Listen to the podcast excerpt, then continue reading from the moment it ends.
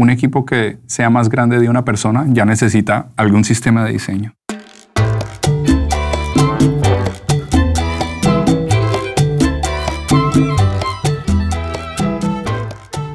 Hola y bienvenidos a Diseño Cha Cha Cha. Mi nombre es Pablo Stanley. Y yo soy Lumen Bigot. Y en el episodio de hoy vamos a hablar sobre Design Systems. Y como invitado especial tenemos a Pablo Caro, diseñador líder de producto en Airbnb. Anteriormente a eso, Pablo ha trabajado en diferentes empresas como Frog, Apple, Medio. Y hoy tenemos el honor de tenerlo acá. Bienvenido, Pablo. Muchas gracias, muchas gracias, Tocayo, muchas gracias, Lumen. Oye, has, trabajado con, con una de las mejores compañías en diseño, ¿eh? digo, con Medium, con Apple, eh, ahorita en Airbnb. Sí, sí, sí, bueno, eh, yo entré al mundo del diseño por accidente. Yo me gradué en la universidad en Colombia, cuando estudiaba ya, me gradué de ingeniería industrial. Y al final, después de que me gradué, yo como que me puse a pensar, tiene que haber algo más interesante que ingeniería industrial, porque esto está como muy tedioso la cosa. Entonces eh, dije, bueno, voy a ir a Estados Unidos a ver si aprendo inglés un poco. Entonces me vine para acá y... ¿A qué parte de A Nueva York. Sí. Para el frío directo. Para el frío derecho. A Nueva, Nueva Jersey. A Nueva Jersey. Bueno, no es que cambie mucho. Sí, no es que cambie mucho, sí.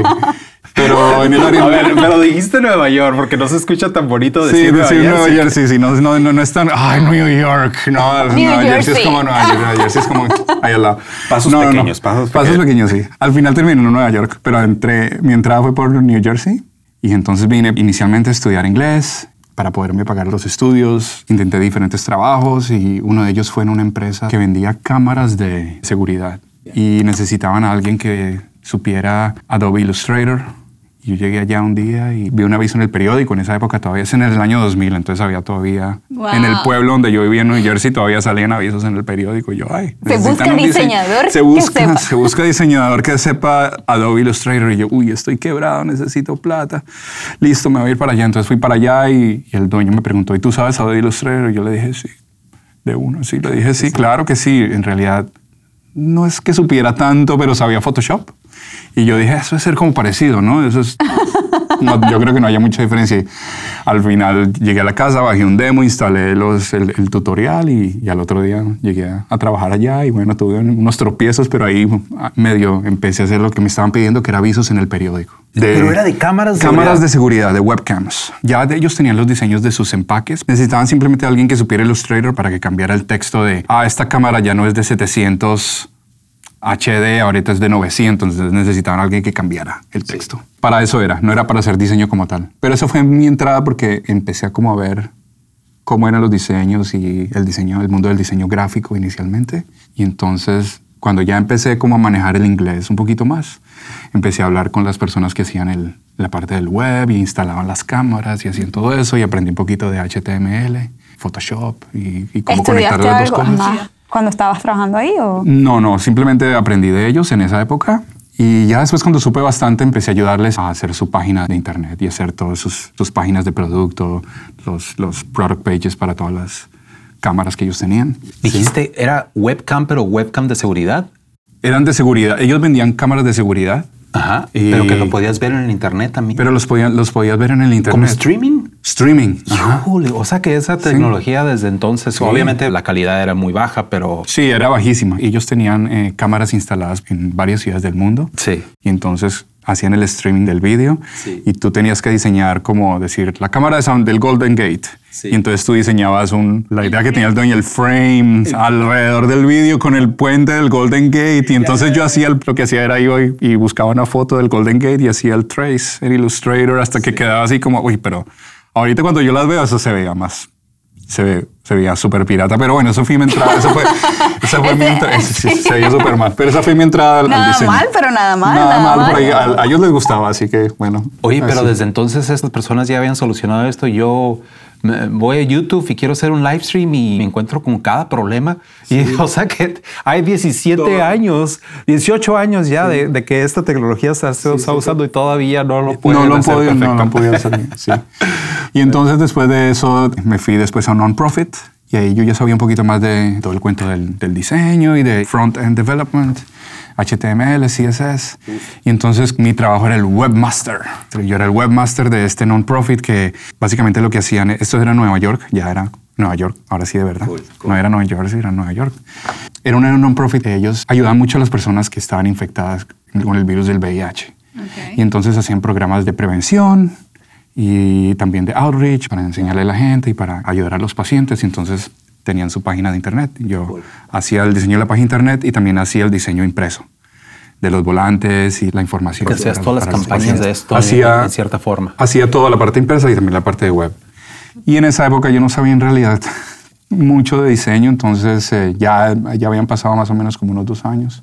Y dije, bueno, ya me encanta esto, pero necesito tener una fundación, ¿no? Como algo porque, unas bases porque estoy aquí mm, Moviendo improvisando. piezas, sí, estoy- improvisando. estoy improvisando mucho. Entonces empecé a tomar clases por la noche de diseño gráfico y una de las clases fue de tipografía. Tipografía, color, composición. Y, pero la clase de tipografía me encantó porque fue con un profesor. Mejor dicho, él me vendió el mundo de tipografía. Y por ese lado me metí en el cuento más de tipografía y empecé a estudiar y empecé a comprar libros y a leer y a leer y a tra- a hacer mis propias fuentes, mis propios tipos. y- Muchas veces es eso, ¿no? Porque si tienes un maestro que tiene una pasión muy grande sobre un tema, Sí. de repente te infecta con esa Sí, pasión, sí. ¿no? Y es muy importante que algo que tal vez no te interesaba mucho, de repente es, oh, esta persona que le pone tanto amor a este tema, estoy seguro Sí. Que hay algo ahí, ¿no? Sí. Entonces de repente estás comprando libros y creo que no, no me pongo a pensar mucho en qué, tanto debo de agradecer a que los intereses de lo que soy hoy, Sí. muchos de nosotros tal vez debemos de agradecer a esos maestros Como tal. que eran tan apasionados y que nos interesaron en algo. De acuerdo, y yo me acuerdo que en esa época también habían cosas muy lindas en internet y todo, pero todavía el material visual estaba en libros. Sí. ¿no? Entonces yo me iba a Barnes Noble, a la sección de diseño gráfico y yo me, la- me pasaba ahí horas leyendo, viendo libros, tomando fotos. Y ya para cortar la historia, entonces ya después de ahí, después de ser un profit, aprendí mucho de diseño, simplemente con la práctica, fui aprendiendo más de diseño gráfico y era como lo que más me apasionaba y al final ya terminé trabajando en agencias de diseño y empecé a entender mucho más el- todo el cuento de interacción y de UX y todo hasta que ya terminé.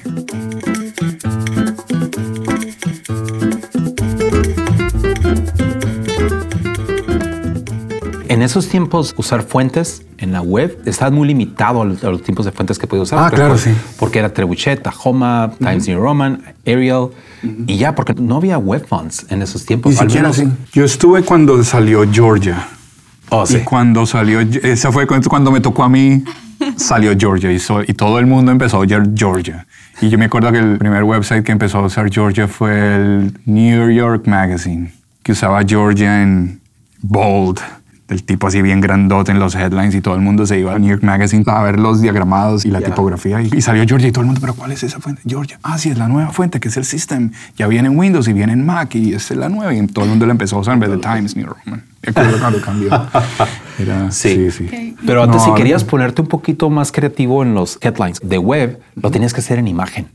Sí, tenías que hacer la imagen, sí. Sí, de como acuerdo. el PNG. En de- un PNG o un JPG, pero era imagen. Ahora eso es horrible si haces eso en la web, porque un SEO no lo puede leer. Ese tipo de cosas es lo más importante de una página. Sí, el, claro, el claro. título. Accesibilidad. La accesibilidad, exacto. Pero en esos tiempos esa era, la, esa era la opción que tenías si querías ser un poquito más creativo o usar Flash. O usar Flash. O yo me acuerdo que había una técnica rarísima de CSS Ah. Yo que me era acuerdo de Flash. Sí, en Flash era, yo usé Flash bastante. Yo me acuerdo que había una técnica de CSS que era de poner el texto y esconderlo como afuera del container y ponías el background del div con la imagen para que el SEO creyera que había texto, pero en realidad el usuario veía era el... yo es creo que ya Google está un poquito más inteligente como para mejor, sí, uy, ese sí, tipo no, de cosas. Pero en esa época sí, Sí. sí. Entonces tú prácticamente aprendiste sobre diseño de interfaces por tu cuenta, un poco usando las bases del diseño gráfico, Sí. pero después como trabajando fue que empezaste a aprender un poco de los diseños de interfaces. Sí, en esa época, ya el año 2005, 2006, ya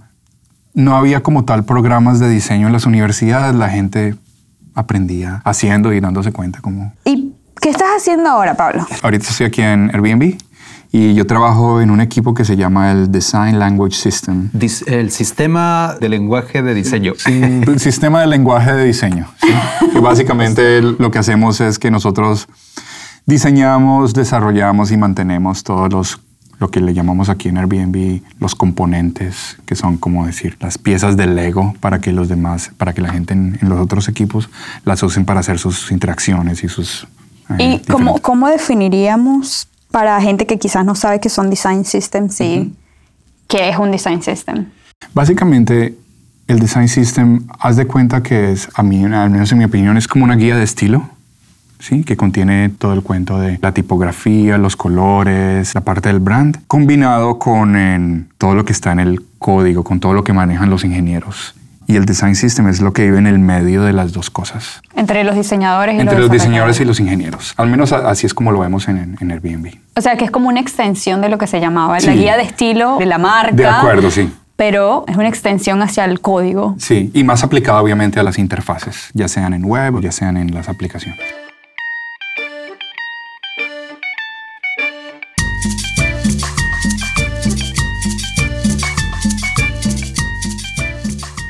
Cuéntanos, ¿cuáles son los beneficios de tener un sistema de diseño?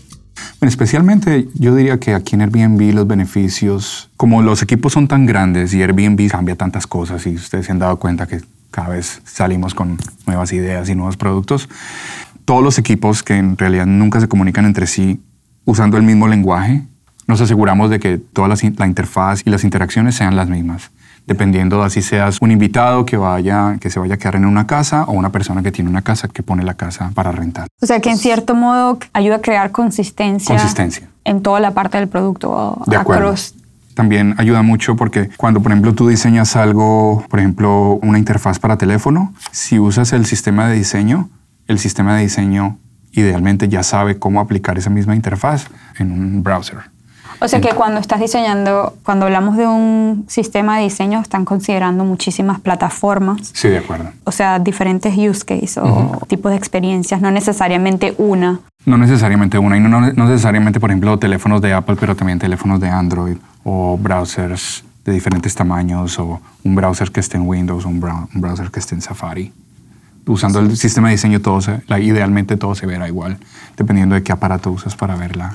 Todo en esto supongo va desde lo más básico, como estabas diciendo, que es, digo, tipografía, colores, hasta lo más complejo, como sería Un calendario. un sí. calendario. Un calendario, por ejemplo, aquí cosas que son muy complejas son los calendarios que los dueños de las casas o de apartamentos usan, porque ellos tienen unos calendarios, imagínate, súper complejos con diferentes rangos de fechas, meses en los cuales las fechas están bloqueadas, es- hay otros calendarios encima de otro, entonces son interfaces demasiado complicadas. Que todo el mundo está trabajando en ellas también, entonces no puede ser un calendario para cada tipo de experiencia. acuerdo. Y mencionaste, esto es algo que está vinculado con el código. Es algo que no nada más el equipo de diseño usa, sino también el- Los ingenieros. Los sí. ingenieros. Entonces lo que quise decir allí es que todas estas partes que, de las cuales está conformado el sistema tienen su representación en código. Así que cuando tú diseñas una interfaz y si usas el sistema no tienes que estar diciéndole al ingeniero, estas son las medidas y esta es la distancia del margen, el padding,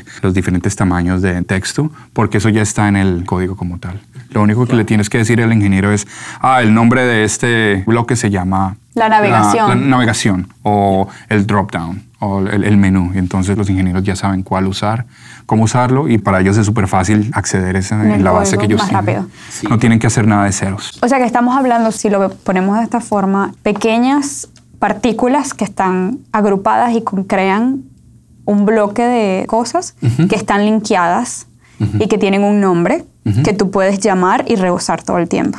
De acuerdo. Ayuda muchísimo a la hora de diseñar de que te enfoques en la experiencia o en algún problema más grande que estar cambiando y dando las mismas informaciones todo el tiempo sobre cómo se ve el botón o de qué Cor- color correcto. es O cuál es y qué el- tipografía usa. Sí, o cuál es el estado del botón cuando está bloqueado, cuando no está disponible, o cuando se le hace el rollover al botón. Porque aquí lo que queremos es que Airbnb, como tú mencionaste, los diseñadores estén más preocupados es por la gente, ¿sí? En vez de estar tan preocupados por la interfaz y por el tamaño del teléfono, que cuál va a ser el nuevo tamaño del teléfono en el 2019, no sabemos cuál va a ser el nuevo, lo, lo que salga. Ellos no se tienen que preocupar de eso. Y digo, obviamente aquí estamos en Airbnb y tiene sentido tener un sistema de diseño porque es un equipo enorme y aparte siento como que en Airbnb se le da mucho enfoque al diseño, ¿no? Es, es parte de una de las cosas que la compañía tiene. Sí. ¿Tú qué le dirías a otros equipos que están apenas empezando a hacer eso, ¿no? Que están... Sí, sí, sí.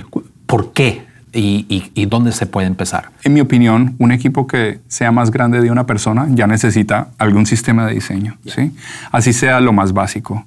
Yo diría que si los equipos son pequeños, todavía habría mucha flexibilidad y desarrollar un sistema que sea demasiado rígido, de pronto no es ideal, especialmente porque los equipos pequeños, especialmente en startups, están tratando de acomodarse estilo amiba a los diferentes cambios del mercado, lo que sea. Están adaptando Entonces, yo, cosas. yo diría que el sistema de diseño ahí ayuda en las cosas que son mucho más básicas, como al menos tener unos colores básicos, una tipografía básica y de pronto los bloques que tú hablabas, Lumen, eh, lo que es la navegación.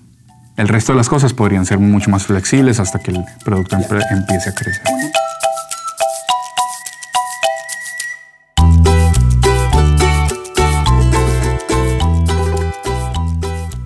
Una cosa que yo creo que, que a la hora de que cuando crezca tu compañía va a ser muchísimo más difícil empezar a hacerlo.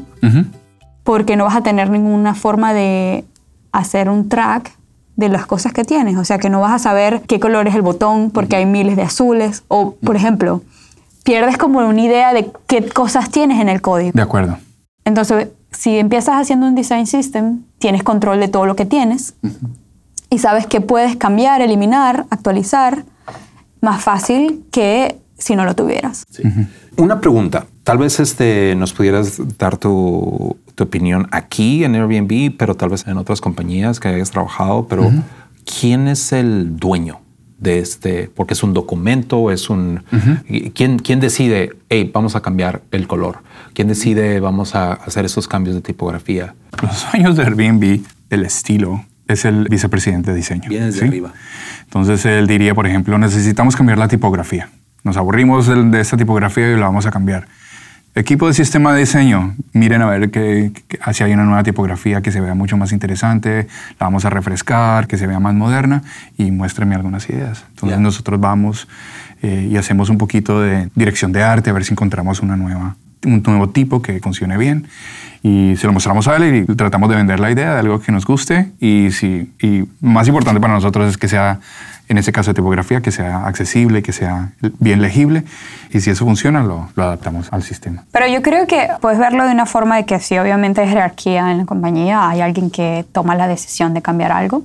Si lo piensas en una empresa, creo que es un, es un sistema muy colaborativo, donde diseñadores como ingenieros, como incluso otro tipo de roles en la empresa pueden ayudar a mejorar el sistema o a cambiar el sistema. Sí. No necesariamente una persona, porque no, no es como Ah, algo sí, sí, sí. centralizado. De acuerdo, sí. O sea, ya si todo el mundo entiende que es un sistema y que esto es reusable en, en diferentes lugares y que hay diferentes cosas que van a afectar el cambio de esto, las personas pueden decir, ok, sí, vamos a cambiarlo. De acuerdo. Porque tienen una mejor idea de dónde se usa y, y todo este tipo de cosas. Uno de los primeros design systems que salió fue el de Material Design, que era como un ejemplo de cómo funcionaba un sistema de diseño y todo ese tipo de cosas. ¿Tienes algún otro que tú hayas visto, incluso Apple o...? A mí me gusta mucho eh, un ejemplo que es el Salesforce. Eh, se me olvidó el Lightforce. nombre. Lightforce. Me gusta mucho cómo lo han, lo han hecho. Hay uno... Light, lightning. Lightning, Lightning. Polaris, sí. Y el de Atlassian me, me gusta mucho. Y hay uno muy pequeño, pero que me encanta, que es el de Marvel. Hay una aplicación que es para hacer prototipos que se llama Marvel. Ellos tienen un sistema que es más como una guía de estilo, pero está, está tan bien presentada que me encanta. Yo me acuerdo los primeros que vi era el MailChimp. De, de hecho, ellos lo llamaban el UX, uh, UX System o algo así. Porque de repente, no sé si has visto como que el Polaris, Material Design, de repente ya tiene como que branding. Sí, sí, sí, no, sí, los sí, sistemas sí. de diseño Lightning, Pantsuit de Hillary Clinton. Hay uno El- que es súper complejo y ese No, sí era- es... Hay uno, el de IDM. El de la IBM, ese es el Sí. que iba a decir. El de la IBM, se me olvidó el nombre, ese es súper complejo. Ese- Ellos tienen desde... Ese sí me gustaba mucho, como yo lo, lo usaba muchísimo para entender cómo documentaban y Sí, cómo sí, escribían todo. Sí, sí, sí. Más que visual. Más que visual, sí. Pero Ellos han considerado todos los casos y como la IBM vive desde en- en el último modelo hasta el computador de los años 50, ellos, Sí. el sistema de diseño de ellos Sí. es bien complejo y es bien extenso. Esa es una de esas buenas para estar ahí, como desconectarse del mundo y estudiar ese sistema como, como un buen mes. ¿cuáles crees tú que serían algunas de las desventajas de un sistema de diseño en general? Yo creo que cuando el diseño se vuelve muy complejo, es muy difícil cambiarlo. Si tú ya estás usando el sistema, es como cuando le- a veces le echas mucha sal a la sopa y ya no hay forma de sacarle la sal o de cambiarle el condimento a la sal. Échale azúcar. Sí, hay que... No, no. eso, no eso no funciona. Entonces yo, yo creo que nosotros hemos tenido algunos casos de... Le hemos echado mucha sal a la sopa. O sea que quizás se ha llevado un poco al extremo, Se hemos llevado mucho al extremo y necesitamos cambiar algo y es muy difícil cambiarlo porque ya está muy conectado muy- sí, en el está muy código con en el muchas código, cosas. Sí, o está presente en muchas partes del producto y es muy difícil cambiarlo. Ese es uno de los riesgos. Una de las cosas en las cuales tratamos de mejorar eso es que decimos, bueno, listo, le echamos mucha sal a la sopa, pero vamos a hacer esta nueva sopita. Perdón por el- la metáfora de la sopa, está horrible, pero bueno, vamos a hacer este nuevo plato que está mejor hecho y estos nuevos componentes y vamos a, y vamos a empezar a decirle a los, a diseñadores y al equipo que empiecen empiecen a a hacer usar esto. este nuevo componente. Y a medida con el tiempo la otra se va, la, la van dejando de usar y, la, y en un momento decimos, ya, esto ya está... No como está decimos en siendo inglés, usado. deprecated, ya no lo usen más, que este es, este es el nuevo patrón o este es el nuevo componente. Eso es bastante que reemplaza interesante. eso. Sí. O sea que Entonces, hay una solución. sí. Y, otra, y, también, y también tenemos una idea, no lo hemos hecho todavía, pero una, eh, hemos visto que otros sistemas la usan, es versiones del sistema. Entonces, digamos, el sistema ahorita, digamos, es el lenguaje de diseño versión número uno. Entonces, en la versión número uno tiene ese problema de algo que no se usa muy bien. Y la versión número dos, o la versión 1.5, tiene estos nuevos patrones que están recomendados para, para estos casos. La gente empieza a usar estos nuevos patrones y, la otra se va desapareciendo. Y así se va como evolucionando el sistema sin que haya riesgo de que no cambie.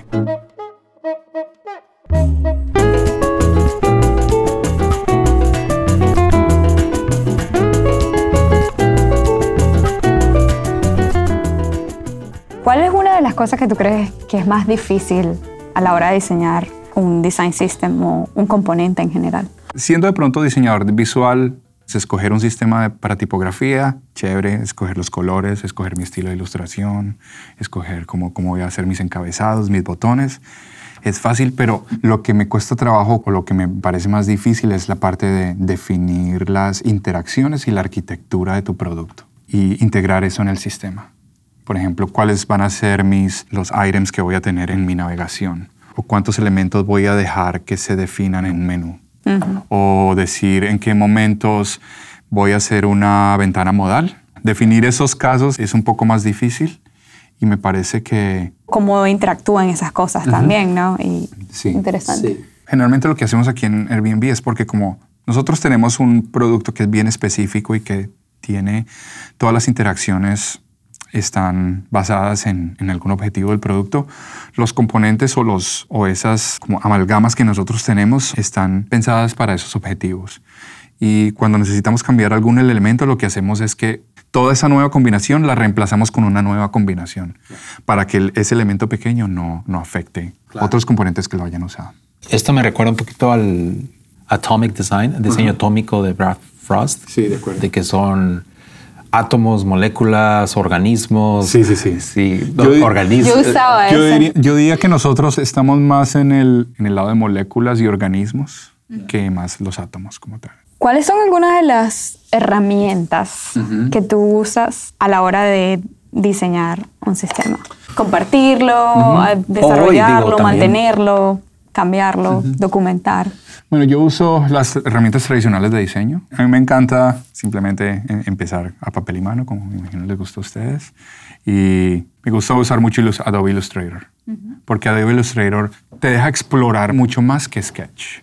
Cuando tú estás explorando el diseño, especialmente la parte visual, necesitas como copiar y pegar, copiar y pegar, copiar y pegar, y voy a ver cómo se ve con esta fuente, y voy a ver con esta fuente, y cómo se ve, si lo, si, si lo hago denso, si lo hago diferente, si hago los, las esquinas 4, 5, 6, 7, 8. Me parece que Adobe Illustrator Te inclusive... deja fluir más, me deja esa- fluir mucho esa- más. esos cambios. O sea, Sí. esa es en la parte como de creatividad. De creatividad, sí. Imprimir, sí. Sketch, ¿trata de imprimir algún sketch? No, sí, es horrible, sí. Sí. ok, Sí, y sí. luego, ¿qué pasas? ¿A dónde pasas? Ah, ¿Cuál es tu segunda De herramienta? pronto ahí ya me gusta mucho o pasarme a Sketch cuando ya tengo como un, como un sistema que ya me guste establecido o ya al mismo tiempo ah, hacerlo en HTML y CSS. Cuando lo haces en Sketch, ¿qué usas para colaborar con el ingeniero? ¿Cómo se lo pasas al ingeniero? En ese momento uso, me gusta usar Zeppelin para, para que ellos les tomen todas las medidas. Y bueno, ahorita usando Figma. Me encanta Figma porque los ingenieros no tienen que, no tengo que decir nada al ingeniero, los simplemente le paso el archivo a- al ingeniero y los ingenieros miran todo allí. Qué Yo cool. estaba en Vision Sí, en Vision Vision. Inspect. Inspect. Zeppelin me gusta mucho a mí. Me gusta que el Zeppelin que está bien enfocado en eso, que es nada más eso. Sí, sí. Que el- Sí, porque cuando ya tienes comentarios con lo otro arriba de... Sí, sí, sí. Siento que a veces el front end nada más quiere ver eso, quiere ver el código y quiere ver los espacios y, y quiere ah, hacer download de los assets y ya. No, no quiere meterse con las discusiones sobre las metas del objetivos Sí, del- sí, sí, de, sí, la, sí. de la compañía Sí, sí, y de sí, que no, este botón debería ser más grande porque la conversión va a ser más. Yo así como que no, Sí, eso, yo- no eso me lo- importa a mí. eso los distrae mucho. a Sí. Y luego que lo implementan, ¿hay alguna forma de visualizar estos elementos? Ah, En el código. En código, bueno, depende de la plataforma. En web es mucho más fácil porque web usa una librería que está hecha en React y ellos usan un plugin en React que se llama Storybook y ahí se ven todos los componentes que los desarrolladores han, han hecho. En, para iOS y para Android, sí, por ahora me toca sentarme al lado de ellos y, y mirar cómo se, cómo se ve la librería y cómo hacer toda la parte de implementación. Pero en, en iOS no usan React Native. Ah, algunas partes de nuestra aplicación usan React Native, pero otras usan Swift. Ujú. Idealmente, no sé si han visto ustedes los, los escritos que ha hecho John Gold. Una de las ideas es que usar React o React Native para poder definir todos los componentes, la tanto la parte visual como la parte interactiva, y los ingenieros usarían esa librería para poder crear sus componentes dependiendo del, del lenguaje en el que ellos lo usen. Sí, he visto el, el plugin que tienen de Sketch, de que, pero es al React. revés, es del código React a to Sketch. de. React to Sketch. Y yo digo, sí. no, yo quiero de React, de Sketch De a Sketch, React. ah, yo creo que sería un poquito más difícil, pero bueno, también me encantaría ese. Tú no quieres nada, Pablo. Tú es quieres hacer el código desde Sketch. Pues es que el- entonces el ingeniero es el que está haciendo el diseño y me está diciendo a mí cómo es. Sí, sí, sí. Es yo como- quiero lo, lo contrario Sí. y yo creo que le ayudaría mucho al ingeniero si yo se le diera el código de React. El React to Sketch sí sirve mucho para cuando ya está el diseño establecido y el código establecido para sacar las cosas del código y pasarlas a Sketch para que las personas usen, lo usen en Sketch. Entonces yo como diseñador yo tengo algo que es súper real. Esto es lo que se está usando en el... De acuerdo. Y cuando hacen las animaciones o las interacciones, ¿qué usas para eso? After Effects y Principal. Y el equipo de animación ha diseñado una, una forma de exportar las animaciones de After Effects a código que se llama Lottie. No sé si no la han visto.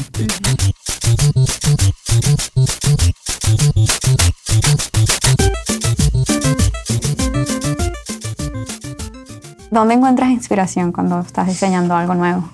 Cuando estoy diseñando algo nuevo, bueno, la verdad yo sí, a mí me encanta ir a las librerías. Esa es mi inspiración principal. Old school. Old school porque es que, o si no, terminas haciendo todo lo que están haciendo todos en Dribble, ¿sí? O en Pinterest. Y hay algunos usuarios en Pinterest, no sé si se la pasan escaneando libros o qué, pero lo que están curando es súper lindo. Nos vas a dejar ese enlace por ahí Sí, sí. para ponerlos aquí a los que nos están escuchando. claro que sí. Pues, pues qué cool, digo, aprendimos sobre herramientas, proceso, cómo trabajar con equipos, ventajas y desventajas, muchas cosas aquí para digerir y tal vez aplicar para que la gente aplique en sus equipos o en sus sistemas de diseño o para evitarse la pena también y decir, no, mejor no voy a hacer eso. No, yo, diría, yo diría, una de las últimas cosas que, que yo quería decir era que no hay una forma, si está, no hay una receta para empezar un sistema de diseño. Puede empezar de cualquier parte. Puede empezar de ceros o puede empezar después de hacer una, un inventario de tu producto. ¿sí? Yo diría que si yo volviera a hacer un diseño de, empezando de ceros, yo Personalmente, si es para un producto pequeño, yo diseñaría algunos de los principales elementos, exploraría y en algún momento, digamos tres meses, como comentaste tú, tres meses, cuatro meses, digo, bueno, este ya es el momento de extraer todos los patrones o las cosas que, que se ven que tengan algo en común y definir componentes o, o patrones que me formen el diseño. Interesante, es decir, que por ejemplo, si estás trabajando en una compañía que ya tiene todo, pero no es un design system, tú pudieras hacer como una recopilación de todas las cosas Sí. y ves cuáles son las cosas en comunes y decir, ok, esto va a ser un componente y ahora lo vamos a redefinir. Sí, Sí, también puede cierto, porque así. eso pasa mucho en compañías que han pasado años y años haciendo diseños, pero nunca tuvieron un. Tal vez las únicas cosas definidas eran la tipografía y el color, pero nunca hubo un sistema. Entonces es bueno regresarte en el, en el ejercicio de definir esas cosas para Sí, el sí, futuro, sí. porque las cosas tal vez ya están definidas, Sí. pero están definidas en la cabeza de alguien o Sí. están definidas en un archivo perdido por allá que, Sí. del, del que todavía estás copiando y pegando elementos. sí, sí. Pero ahora eh, yo creo que las herramientas también han evolucionado en una forma en la que ya te permiten hacer eso mucho más fácilmente. más fácil, sí. Porque es, Sketch con las librerías eh, compartidas, esto te lo hace mucho más fácil ya tener una librería que, que puedes usar en diferentes documentos, por ejemplo, Figma también. Supongo que Illustrator ya desde hace mucho tiempo con Adobe Sí, CC. Adobe pero- XD también. Sí. La herramienta de ese prototipo. entonces las herramientas están ahí de que ya ahorita, ahorita es un poquito más fácil. Entonces esos archivos viejos que tienen por ahí, que tenías un patrón que tal vez todavía estás copiando y pegando, pues ya hay que ponerlo en- en una librería y te vas la vida un poquito más fácil. sí, sí. Y hay que empezar de algo, así no sea, yo diría tampoco hay que analizar tanto, simplemente decir, este es el nuevo patrón y empezar de- desde ahí y empezar a evolucionar desde nuevo. Y me gusta mucho lo que dices, darte un tiempo para experimentar. Unos tres mesecitos y luego después de eso vas a decidir de esos experimentos, estos son los que se quedan, estos son los que se van para la librería, estos son los que ya voy a seguir usando, ¿no? Bueno, Pablo, muchísimas gracias por venir. Gracias, muchas gracias por tenerme aquí. Me encantó, me encantó estar aquí hablando en español, que hace tiempo no hablo en español con nadie y me siento solo. solo con Lumen hablo en español en estos días. Le digo a Lumen que, que una de las razones egoístas por las que quería hacer el podcast era por eso, para tener una excusa para hablar en español, porque no, no- no tengo muchas oportunidades de hablar en español con gente, digo, aparte, gente interesante aquí en la industria. Y como que se siente bien bonito hablar español. Gracias. Pues bueno, muchas gracias a ti por, por estar aquí y ilustrarnos y ayudar a la gente aquí, nuestros, a los que nos están escuchando. Ojalá se sientan inspirados para abrir sus archivos viejos y crear su, su librería, su Claro. sistema. Claro que sí. Bueno, ya saben, vamos a dejar los links que mencionamos aquí en el episodio. No se olviden de seguirnos por Facebook, Twitter, donde quieran. Eh, suscribirse a los canales para que puedan tener el podcast súper rápido apenas sale. ¿Y tú, Pablo, dónde te pueden encontrar? Ah, bueno, yo tengo, yo, yo en realidad yo soy, ya soy culpable de no, no, soy, no ser muy activo en las redes sociales, pero ustedes van a tener... En la librería, te buscamos en, la librería. En la librería, en, Bar- en el Barnes Noble, ya no hay más Barnes Noble en San Francisco, qué tristeza. No, en mi Twitter, yo creo que en, en mi Twitter está bien. Twitter, Pablo Caro, la última letra O en vez de ser la letra O es el número cero. Fácil, ahí está. Y ahí les dejamos link en, en la descripción. Pues bueno, pues muchas gracias. Esto fue Diseño Cha-Cha-Cha. Mi nombre es Pablo Stanley. Y yo soy Lumen Bigot. Hasta la próxima, amigos y amigas. Hasta luego. Hasta luego. ¿Cómo?